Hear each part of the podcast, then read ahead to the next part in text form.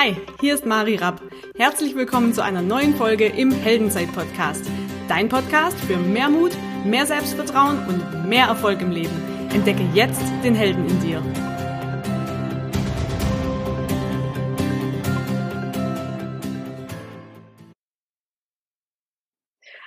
Hallo und herzlich willkommen zu einer neuen Folge im Heldenzeit-Podcast. Ich freue mich über eine Granatenfrau heute hier in unserer Folge und zwar ist es die Sintu Wenzel. Ich kenne sie seit ungefähr eineinhalb Jahren. Sie ist Crewmanagerin bei der Tobias Beck University, ist Speakerin, YouTuberin, Mama von zwei fantastischen Kindern und vielen lieben Dank, dass du da bist, dass du dir die Zeit genommen hast. Ähm, vielleicht kannst du einfach mal von dir erzählen, wo kommst du her und ja, ja, sehr gerne, liebe Mari. Ich freue mich, dass ich äh, bei dir sein darf. Ähm, freut mich. Und ähm, ja, ein bisschen was über mich erzählen. Wo komme ich her? Hm, wo fange ich da am besten an?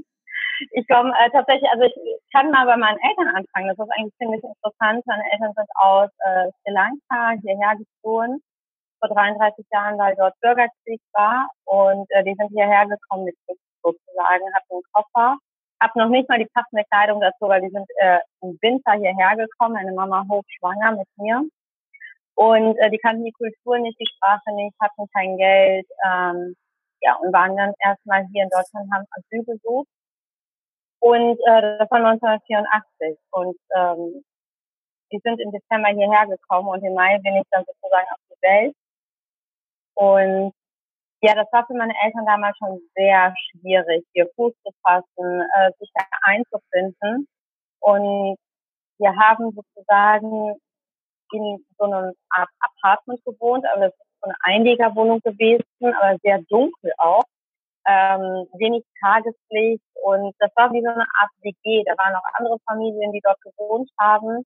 Und ich bin in einem Umfeld groß geworden, die sehr angstgeprägt war. Allein dadurch, dass die Menschen ja geflohen sind. Sie wussten nicht, äh, bleiben Sie hier, gehen Sie wieder zurück, wie ist das hier in Deutschland? Und dann bist du ja auch eher vorsichtig erstmal, ne? wenn du die wenn du das Land nicht kennst, wenn du die Menschen um dich herum nicht kennst. Ähm, meine Eltern waren immer auf Hilfe von anderen auch angewiesen.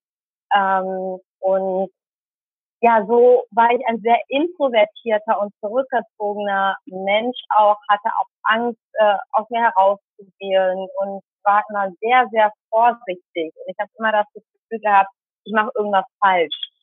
Und ähm, so mein Schul, äh, ich sage jetzt mal so, mein Schulweg war eher so, dass ich nicht gerne zur Schule gegangen bin, weil ich habe mich irgendwie nicht wohl gefühlt und äh, als, als würde ich ja nicht reinpassen mhm. in das mhm. Ganze. Einfach sprachlich, ich habe Deutsch erst im Kindergarten gelernt und äh, hatte dementsprechend auch viele Grammatikfehler und ähm, ja, mein Deutsch war damals auch nicht perfekt. Und das war schon so immer dieses Gefühl, allein schon durch die Sprache, wenn ich das der, die das irgendwie verwechselt habe oder wenn andere mich ausgelacht haben oder mich auch so korrigiert haben und es gar nicht böse gemeint haben, war es immer so, oh, ich kann das nicht. Hm. Und mit diesen Gedanken bin ich so so groß geworden. Ähm, und es war für mich dann irgendwann so dieses Gefühl, okay, wie schaffe ich das, da reinzukommen, mich anzupassen auch. Und das eine Geschichte bin in eine neue Klasse rein und die Lehrerin äh, vorgestellt und mein Zweitvorname ist Rita. Also ich heiße im Vollen damals, bevor ich geheiratet habe, Ventura Rita Ravendiran. Mhm. Und ähm, ja, und sie konnte meinen Namen irgendwie gar nicht so richtig aussprechen. Dann habe ich so aus Reflex gesagt, sie können mich auch Rita nennen. Mhm. Und seitdem war ich dann in der Klasse Rita und ich habe sozusagen meine Identität einfach abgegeben mhm. Zu diesem Zeitpunkt und äh, habe eine neue Identität angenommen, das war Rita und habe mir dann auch selber immer gesagt, okay, Rita wird gut in der Schule und Rita ähm, schaffen. Und natürlich sind Eltern, die du, da hörst du immer so, ja, warum ist sie denn nicht gut in der Schule, was macht man? Diese Enttäuschung, ne, weil jede, El also die Eltern wollen ja, dass die, Kinder irgendwie auch gut sind in dem, was sie machen und geben auch so ihr Bestes. Und als Kind fühlte ich dann immer, also habe ich mich zumindest gefühlt, als würde ich meinen Eltern nicht gerecht werden. Mhm. Und ähm, so bin ich aufgewachsen und irgendwann, ich glaube, das war zu dem Zeitpunkt, als ich meinen Schulabschluss gemacht habe, also ich bin zwar sitzen geblieben, habe aber dann doch geschafft, meine Noten so zu verbessern, dass ich dann aufs Gymnasium gekommen bin. Und auf dem Gymnasium, das war zwar nicht, das war zu viel für mich. Ich hatte eigentlich irgendwie besser auf eine Realschule oder Gesamtschule gepasst, war immer noch nicht wirklich gut in der Schule, habe gemerkt, dass es dann wieder schlechter wurde, habe es aber irgendwie geschafft bis zur 10. Klasse. Ab der 10. Klasse habe ich gedacht, okay, ich will auf eine Wirtschaftsschule gehen, weil mhm. das hier, das von den Fächern her, das brauche ich alles nicht. Ähm, ich gemerkt habe, okay, ich fange jetzt langsam an, Dinge zu lernen, die mir wirklich Spaß machen. Und dann bin ich von zu Hause ausgezogen, weil ich irgendwann gesagt habe, okay, ich will auch studieren und ähm, hatte mit meinem Fachabitur einen FH gefunden, ähm, jetzt mit dem Studiengang. Und ab dem Studiengang, wo ich ausgezogen bin, mein Umfeld geändert habe, neue Menschen kennengelernt habe, und angefangen habe, auf meinen eigenen Beinen zu stehen. Da habe ich erst angefangen, meine wirklich, meine eigene Persönlichkeit zu entfalten, weil vorher war es immer so, wem werde ich gerecht? Werde ich meinen Eltern gerecht? Werde ich meiner, ne, werde ich mir gerecht? Werde ich der Gesellschaft gerecht, wo ich aufgewachsen bin? Weil gerade die tamilische Gesellschaft ist sehr eng gestrickt mit vielen Regeln und äh, was, wo ich mich nie wirklich wohlgefühlt habe, wo ich nie wirklich ich selber sein durfte und konnte und immer versucht, anderen was recht zu machen. Mhm. Und da habe ich plötzlich angefangen, wo ich gemerkt habe, okay, ich brauche das gar nicht. Ich muss nicht anderen gefallen, ich selbst zu werden. Und das ist natürlich wieder ein Prozess, weil du wirst ja nicht von heute auf morgen wieder du selbst. Ja.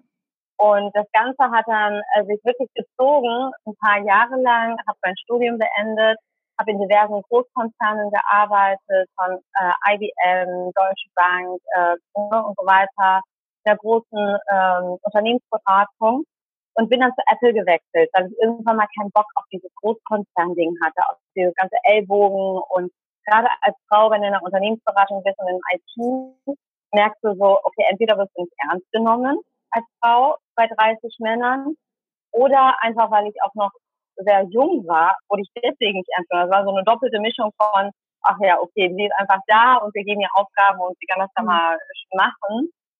Und ähm, ich hatte dann irgendwann keine Lust. Ich war so durch. Ich, hab, ich bin nach Hause, weil ich noch an dem Tag habe ich die Entscheidung getroffen, ich kann nicht mehr. Ich habe einfach nur geweint. Jeden Morgen bin ich aufgestanden und habe gedacht, okay, denkst du dir jetzt eine Ausrede aus, warum du nicht zu dieser Arbeit gehen willst oder was machst du jetzt? Und dann nach sechs Monaten habe ich gedacht, nee, das geht nicht. Und habe dann einfach mal äh, gekündigt, ohne äh, mir einen anderen Job, also ohne eine andere Stelle.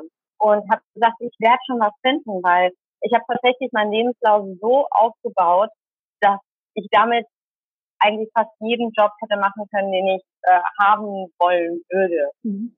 Und ähm, bin dann zu Apple, weil Apple hat zu der Zeit Leute gesucht und ich habe mich dann beworben, habe auch in Frankfurt gewohnt und wurde da auch genommen. Und das war für mich so ein kompletter Change. Ich hatte endlich ein Umfeld mit Menschen, die positiv waren, die Lust hatten auf Arbeit. Es hat so viel Spaß gemacht, mit den Kunden zusammenzuarbeiten. Ich habe unglaublich viel gelernt über Verkauf, über Marketing, über wie funktioniert das, eine Community zu bilden, weil die Apple Community ist ja auch nochmal so ganz anders. Mhm. Und ähm, habe dort meinen Mann kennengelernt, meinen jetzigen mhm. Mann. Und äh, ja, und so bin ich auch relativ schnell dann Mama geworden ähm, und habe dann mit Persönlichkeitsentwicklung angefangen tatsächlich.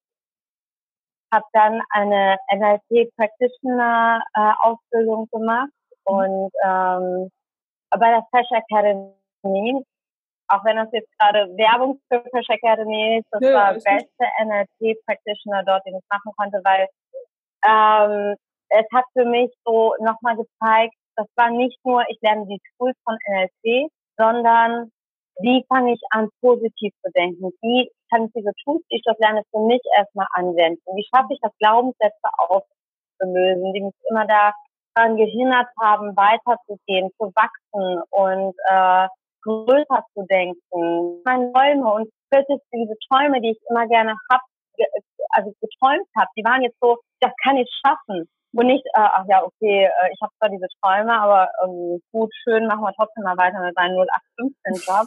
Es ja. waren so, meine Beziehung hat sich dadurch verbessert, Beziehung zu anderen Menschen hat sich dadurch verbessert und auch Ratwendungen gemacht. Früher war das mehr so, äh, anpassen, wie schaffe ich das, dass andere mich mögen, indem ich so bin, wie sie mich gerne hätten, zu einer Sinnschuh, ich mache die Dinge, die mir gefallen, um mir gerecht zu werden und auf alles andere fange ich an zu scheißen, ja. sage ich jetzt mal, ne? ja. um, damit ich wieder glücklich werde. Und äh, klar war das so, dass äh, ich dadurch auch Freunde verloren habe, die plötzlich gesagt haben, du bist jetzt ganz anders. Oder Familienmitglieder gesagt haben, ey, was ist los mit dir? So kennen wir dich gar nicht. Auch meine Eltern, die hatten, die haben lange gebraucht, um mich so wieder akzeptieren zu können, wie ich bin, mhm.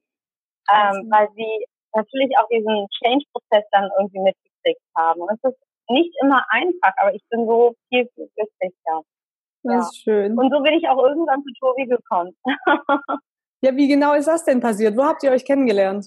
Das war das aller, allererste Seminar von Tobi, ähm, ein öffentliches Seminar, der hat das für Jugendliche gemacht, äh, die ja gerade ihren Abschluss gemacht haben und sich bewerben. Äh, wie machst du Vorstellungsgespräche? Wie verhältst du dich? Wie schaffst du das, ähm, da eine bessere Version ähm, von dir selbst zu werden? Und der hat das damals in der Jugendherberge für, ich weiß nicht, 25 Leute gemacht. Das Ticket hat 20 Euro gekostet. Mhm. Und äh, damals war Lea Praktikantin bei Tobi. Und äh, mein Mann, der hat Tobi bei Thaddeus auf dem Seminar gesehen und hat gesagt, diesen Mann musst du mal kennenlernen. Das ist eine Granate. Und ich bin eigentlich nur hin, um den Tobi zu sehen. Also mich hat das Seminar hat mich eigentlich gar nicht interessiert, weil ich war ja schon im Beruf und so weiter und habe gedacht, ach komm, gehst du mal hin, guckst es dir an. Und ähm, da habe ich, da hat so wie ein Spiegel macht und man konnte was gewinnen. Und ich habe tatsächlich ein Ticket gewonnen fürs nächste Seminar. Und das Seminar gab es noch nicht mal. Das hat Tobi äh, nur so erzählt. Der wollte ein Seminar machen, hat aber ein Ticket dafür verlost. Und ich habe es gewonnen. Und so ein, zwei Monate später ähm, habe ich ihn angeschrieben, weil ich mitgekriegt habe, ah, da ist wieder irgendein Seminar. Wie sieht's aus? Darf ich denn äh, das Ticket einlösen? Und dann sagt er, ach, das geht irgendwie nicht aber wir gucken mal, wie wir es irgendwie anders äh, regeln. Und dann hat mich Christian Gärtner angerufen und hat gesagt, Sinto, hast du denn nicht Lust, bei dem Event einfach mit auszuhelfen? Dann bist du auch sowieso dabei, kriegst natürlich die ganzen Inhalte mit. Nur so ein bisschen am Anfang äh, Bändchen umbinden bei Teilnehmern, die gerade reinkommen, ne? Liste abhaken bei der Registrierung. Und ähm, ja, und dann habe ich gesagt, hey, warum nicht? Die Brita war damals auch dabei, Brita Mittag, und dann mhm. äh, waren wir da beide und haben dort ausgeholfen. Und das war dieses der ersten Seminare, die Tobi praktisch gemacht hat, äh, so Multiplika Events gewesen. Und seitdem bin ich bei Tobi hängen geblieben sozusagen. Ich war dann selber Crew, Dreivierteljahr. Irgendwann haben sie gesagt, äh, hast du denn nicht Lust, mit ins Team zu kommen? Wir brauchen eine Crewmanagerin, dann war ich Tourmanagerin, Eventmanagerin und ja, jetzt habe ich äh, meine zweite Tochter bekommen, habe gesagt, okay Leute, ich muss ein bisschen zurücktreten. Äh, Crew mache ich noch weiter, also Crew-Management, alles andere ist nicht zu viel. Und so bin ich halt immer noch Crew-Managerin bei Tobi. Ja. ja. Wahnsinn. Also ich finde, es ist auch total geil, diesen Prozess zu sehen, dass du einfach hingegangen bist, um ihn kennenzulernen und was sich daraus dann ergeben hat. Äh, und das ist ja eigentlich auch wieder eine Botschaft, dass man einfach mal äh, in Action kommt, sozusagen, erstmal in Bewegung ähm, und die Beine in die Hand nimmt und mal dahin geht, was einen einfach interessiert und der Rest kommt dann oft von allein. Absolut, absolut. Du lernst halt so tolle Menschen kennen. Also jemand, das ist so ein Geheimtipp, wenn du mit dich mit Persönlichkeitsentwicklung befasst und merkst, du willst was ändern, geh einfach auf ein Seminar. Du lernst halt so viele Leute kennen. Auch meine besten Freunde kommen aus der Crew. Mhm. Und ähm, du lernst einfach Menschen fürs Leben kennen dort auf der Seminare. Ja, absolut. Und wenn ich jetzt auch mal angucke, also ich bin ja jetzt selber seit eineinhalb Jahren in der Crew und allein dieses Wachstum zu sehen und da, da sehe ich halt auch äh, bei dir krass diese Verantwortung, dass du Verantwortung für, ich glaube, mittlerweile über 300 Crewmitglieder hast. Und das muss man auch erstmal schaffen, eine freiwillige Crew aufzubauen. Also ähm, ja. da können sich ganz viele Manager draußen eins abschneiden, weil ähm, ich finde fantastisch, wie du Menschen führst. Also du bist für mich ein Vorbild, was Female Leadership angeht. Das ist unglaublich. Wie machst Danke. du das? Danke. Äh, führen bei, bei, also mit Herz und Liebe und Leidenschaft und die Menschen, die zu uns, also die Crew, die kreieren für die Teilnehmer einfach ein ganz, ganz besonderes Erlebnis. Und für dieses Erlebnis, äh, das sind einfach Werte, die ich persönlich wichtig finde. Und diese Werte, die trage ich einfach mit in die Crew. Und das, da gehört erstmal eine ganze Portion Spaß dazu, eine ganze Portion einfach die, die, die Dankbarkeit und Wertschätzung, dass diese Menschen ihre Zeit dafür investieren, herzukommen und zu sagen, ich unterstütze euch. Und das versuche ich in jedem Moment und in allem, was ich tue, auch zu zeigen, hm. dass ich das so wertschätze und dankbar bin, dass sie da sind. Und auch der Respekt davor, zu sagen, ah ja, okay, dann kommen die und die, also dieses ich mag es nicht, Leute zu befehlen, was sie zu tun haben, sondern das ist etwas Gemeinsames, was wir machen. Wir begegnen uns zwar dort immer auf Augenhöhe. Und ähm, das ist dieses, dieses respektvolle und menschliche, äh, was, was ich reingebe in, in, die, in die Crew. Und mir ist es immer so wichtig, dass es allen dort auch gut geht und dass sie sich wohlfühlen und dass sie sich selber entfalten, dass sie Dinge für sich selbst mitnehmen und, ähm, und in ihre Stärken eingesetzt werden, weil dann haben die Menschen auch Spaß in dem, was sie tun und können wachsen. Und das ist dieses Gefühl, dieses Gefühl für Menschen zu entwickeln, okay, wo, was können sie und wo, auf welche Position setzt du diesen Menschen, dass er noch ein Tick weiter wachsen kann. Und das ist so mittlerweile schon so ein kleines Spiel für mich geworden, zu sehen, okay, ich beobachte, ich beobachte meine Crew ja nicht nur auf den einzelnen Seminaren, sondern über einen Zeitraum hinweg. Ich gucke, wie reden sie auch, wenn sie in der Pause sind. Und ich höre da eigentlich immer gerne zu und weiß dann ganz genau beim nächsten Seminar, wo ich diese Leute dann noch hinpacke. Und das ist so das Geheimnis, einfach diese Puzzlestücke zusammenzufügen und dann einfach mit Liebe zu arbeiten. Ja, also das ist, was ich bei dir auch ganz arg ja. erlebe. Ich habe das Gefühl, du hast die Augen und Ohren überall. und was ich auch sehr schätze an dir, ist, dass du ähm, uns auch herausforderst. Also auch auf Stationen, wo du genau weißt, hey, die Person kann das jetzt, sie hat das noch nicht gemacht, aber du immer das Gefühl gibst, hey, du kriegst es hin, ich weiß dass ich vertraue dir. Und das sind einfach so Sachen, wo sich die Menschen dann echt ganz, ganz toll auch in der Crew entwickeln.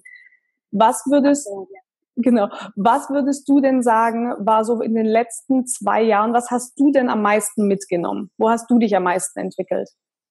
Ähm, ich würde sagen, einfach noch mehr ich selbst zu werden. Ich bin so ein Mensch, früher, ich konnte mich nie selbst auf die Schippe nehmen mhm. oder selbst über mich lachen oder ich habe mich viel zu wichtig genommen. Und das habe ich so komplett weggelassen, weil es geht nie um mich selbst. Nie und ähm, einfach über mich selbst lachen zu können oder einfach dieses locker lassen und nicht immer über alles verdenken und überlegen, ach, was denkt der denn jetzt von mir und ähm, ist das denn jetzt okay, darf ich das denn jetzt so sagen und einfach mal loslassen. Mhm. Und ähm, das habe ich ganz, ganz stark für mich auch äh, gelernt, wie wichtig das ist. Und auch was mein Ego betrifft. Gerade auf solchen Seminaren geht es ja nicht um, um mich selbst, sondern es geht um die Teilnehmer. Und da habe ich auch gelernt, mein Ego mal wegzulegen und zu sagen, heute bin ich nur für die Teilnehmer da. Und das ist ja immer so, egal ob in einer Beziehung, in einer Freundschaft, sobald das Ego mal zurückgeschraubt wird, merkst du, wie viel da tatsächlich geht und wie tief auch diese Beziehungen gehen können. Und oft ist es ja, dass unser Ego uns immer, immer im Weg steht, egal was wir machen wollen. Und das ist das, was ich gelernt habe, mein Ego einfach mal wegzulassen. Es ist nicht immer so, dass mir das in allen Situationen glückt. Äh, ich merke das in dem Umfeld mit der Crew, mit Tobi, wenn ich unterwegs bin, dann, dann kriege ich das extrem gut hin. Und dafür bin ich sehr, sehr dankbar, weil es ist etwas, was ich immer wieder trainieren darf und lernen darf. Ja, das kann ich sehr gut nachvollziehen. ähm, ja, ich glaube, äh, da, ich glaube, da haben, äh, also auch ich insbesondere, ähm, bin ich mitten im Prozess.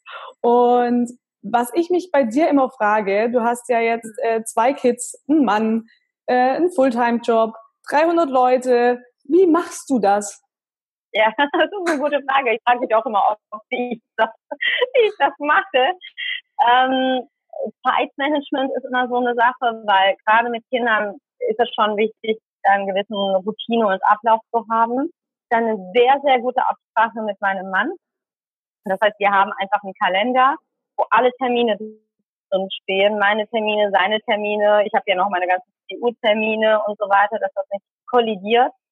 Und ähm, ich denke, das ist so das Geheimnis. Und dann eine gute Planung. Termine so einbauen, dass auch immer genug Zeit bleibt, auch genug Zeit für mich bleibt oder Zeit für die Kinder bleibt. Und es ist aber auch mal okay, wenn ich drei Tage irgendwo auf einem Seminar bin und arbeite, dass ich dann drei Tage mal nicht meine Kinder sehe. Das ist auch okay. Ich bin jetzt nicht jemand, der immer sich an allem festklammert. Und es ist auch mal okay, wenn die Beziehung zwischen mir und meinem Mann wenn wir mal zwei Wochen keine Zeit für uns haben, weil gerade ein Projekt ansteht, wo man Vollgas geben muss. Aber wir wissen wieder, nach zwei Wochen ist wieder gut und dann nehmen wir uns wieder Zeit mal für ein paar Stunden für uns. Und äh, das Geheimnis ist ein Fundament, dass du ein Fundament brauchst, was dich nicht einfach so schnell mal umhaut. Weil klar gibt es Höhen und Tiefen. Gerade bei Kindern, Kinder haben sind die entweder krank oder die haben gerade irgendwas anderes.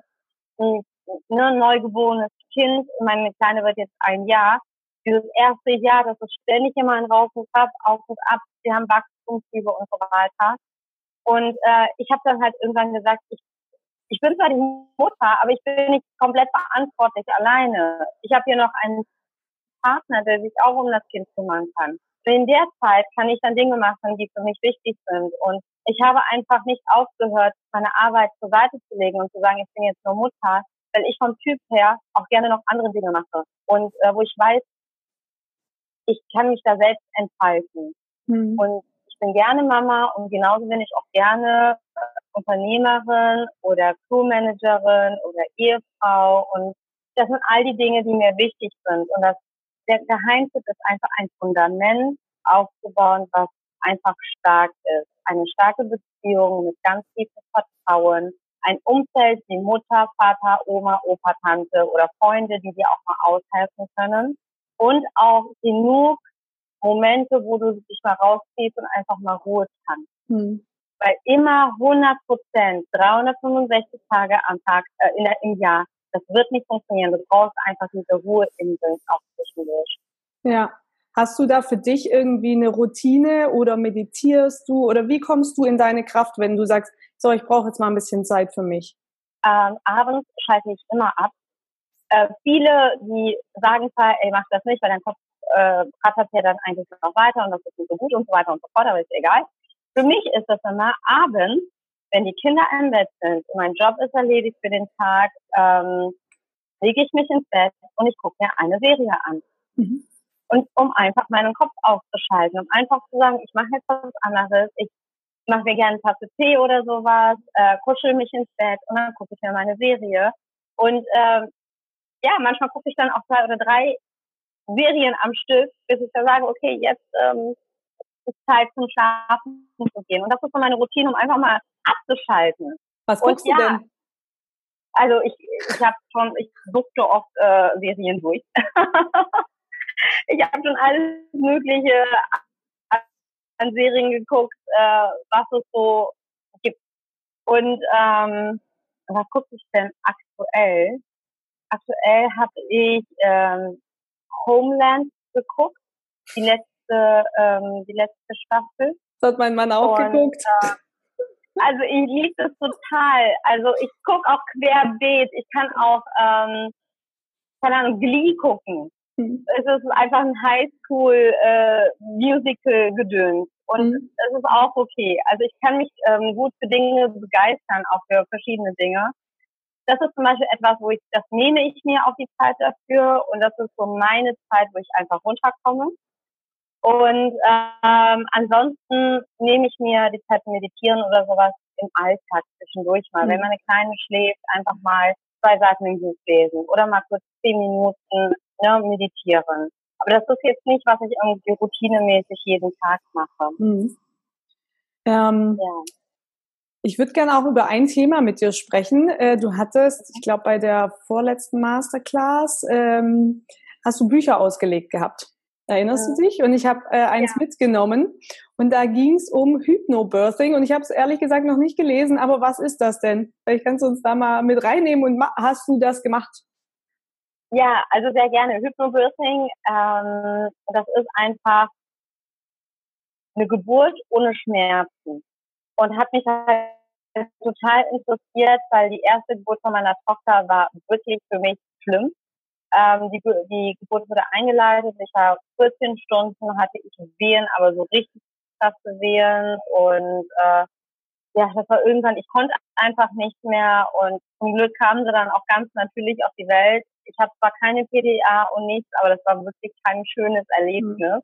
Und bei der zweiten äh, habe ich mir gedacht, okay, das musst du definitiv diesmal ein bisschen anders machen. Und Hypnobirthing ist Geburt ohne Schmerzen. Du denkst ja am Anfang, so was, wirklich, sowas geht, weil du hörst ja aus allen Ecken immer so, Geburt äh, ist immer schmerzvoll für eine Frau.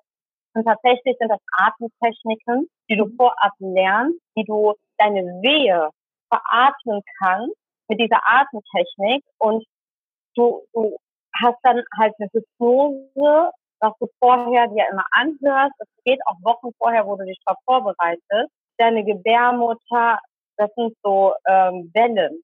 Man nennt es auch nicht Wehen, sondern man nennt Wellen. Und wenn diese Wellen kommen, die du diese Welle veratmen kannst. Mhm. Und äh, das hat mir tatsächlich extrem geholfen, meine die zweite Geburt sehr, sehr gut zu überstehen.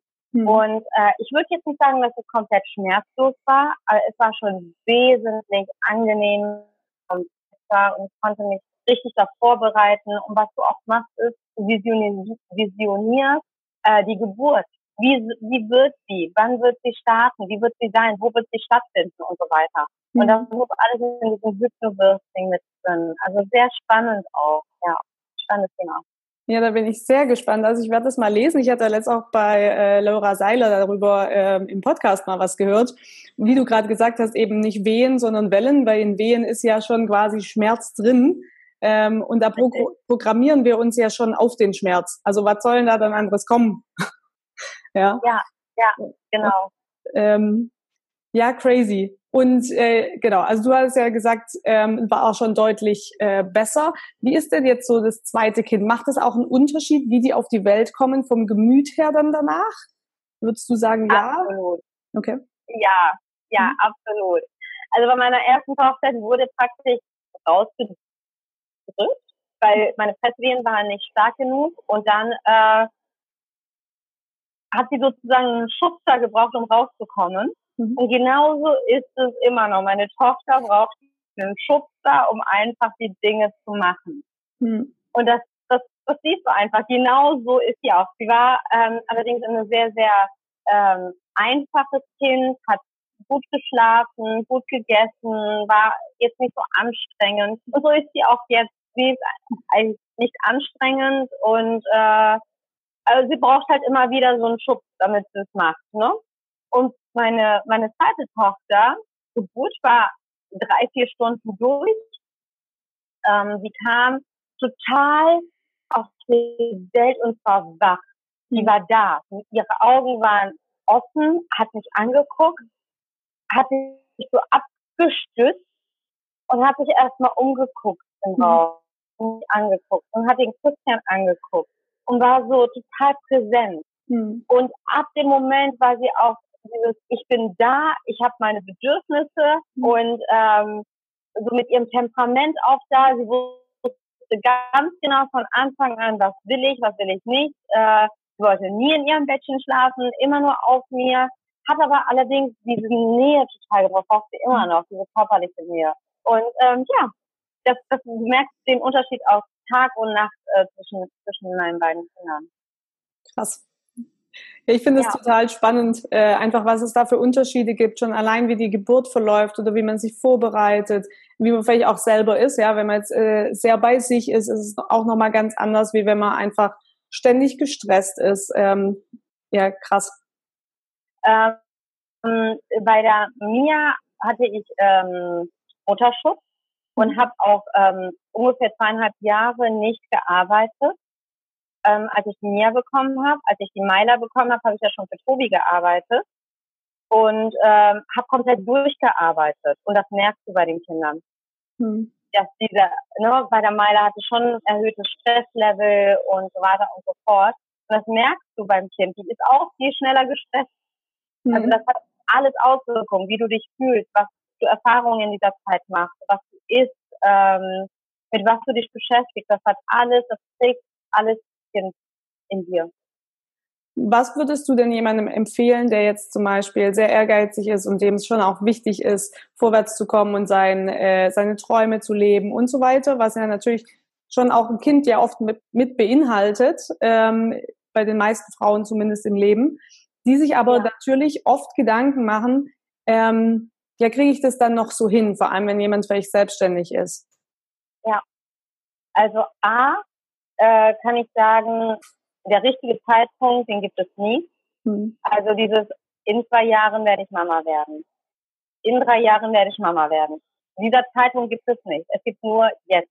Wenn du jetzt das Gefühl hast, da ist etwas und du willst Mama werden, dann do it, weil es wird nicht besser. Und es wird auch nicht einfacher dadurch. Ja. Äh, ich finde, beides geht immer. Klar ist es anstrengender, wenn du ein Kind hast. Du hast nicht mehr so die Freiheit und Flexibilität, wenn du ein Kind hast. Und trotzdem wirst du, wenn du eine ehrgeizige Frau bist und deine Ziele und Träume hast, wirst du diese auch nicht aufgeben. Das heißt, du wirst immer einen Weg finden, wie du deine Ziele und Träume ermöglichen kannst. Und das geht auch mit Kind. Zu 100 Prozent. Anders natürlich, aber es ist definitiv machbar. Und du darfst dich auch darauf einstellen, wenn du ein Kind kriegst, dass du dir auch erstmal Zeit nehmen darfst für das Kind. Ja. Und das würde ich jeder werdenden Mutter ans Herz legen. Auch wenn du Karriere machen möchtest und deine Träume und Ziele hast, die werden dir nicht davonlaufen, nur weil du dir ein Jahr Pause gönnst. Diese Pause ist noch nicht mal eine Pause, weil das Größte, was du tun kannst, ist ein Kind in die Welt zu setzen. Und das ist der härteste Job auf dieser Erde. Dieses Kind äh, ja, zu, zu, sich darum zu kümmern, gerade mhm. wenn die frisch geboren sind und ihre Bedürfnisse haben. Und dann immer wieder zu sagen, dass es okay, dass du nur für sie da bist erstmal. Und alles andere läuft nicht weg, weil wir haben immer Angst, wir verpassen was oder äh, die Zeit geht plötzlich um und wir verlieren irgendeine Chance oder sonstiges oder irgendeine Möglichkeit.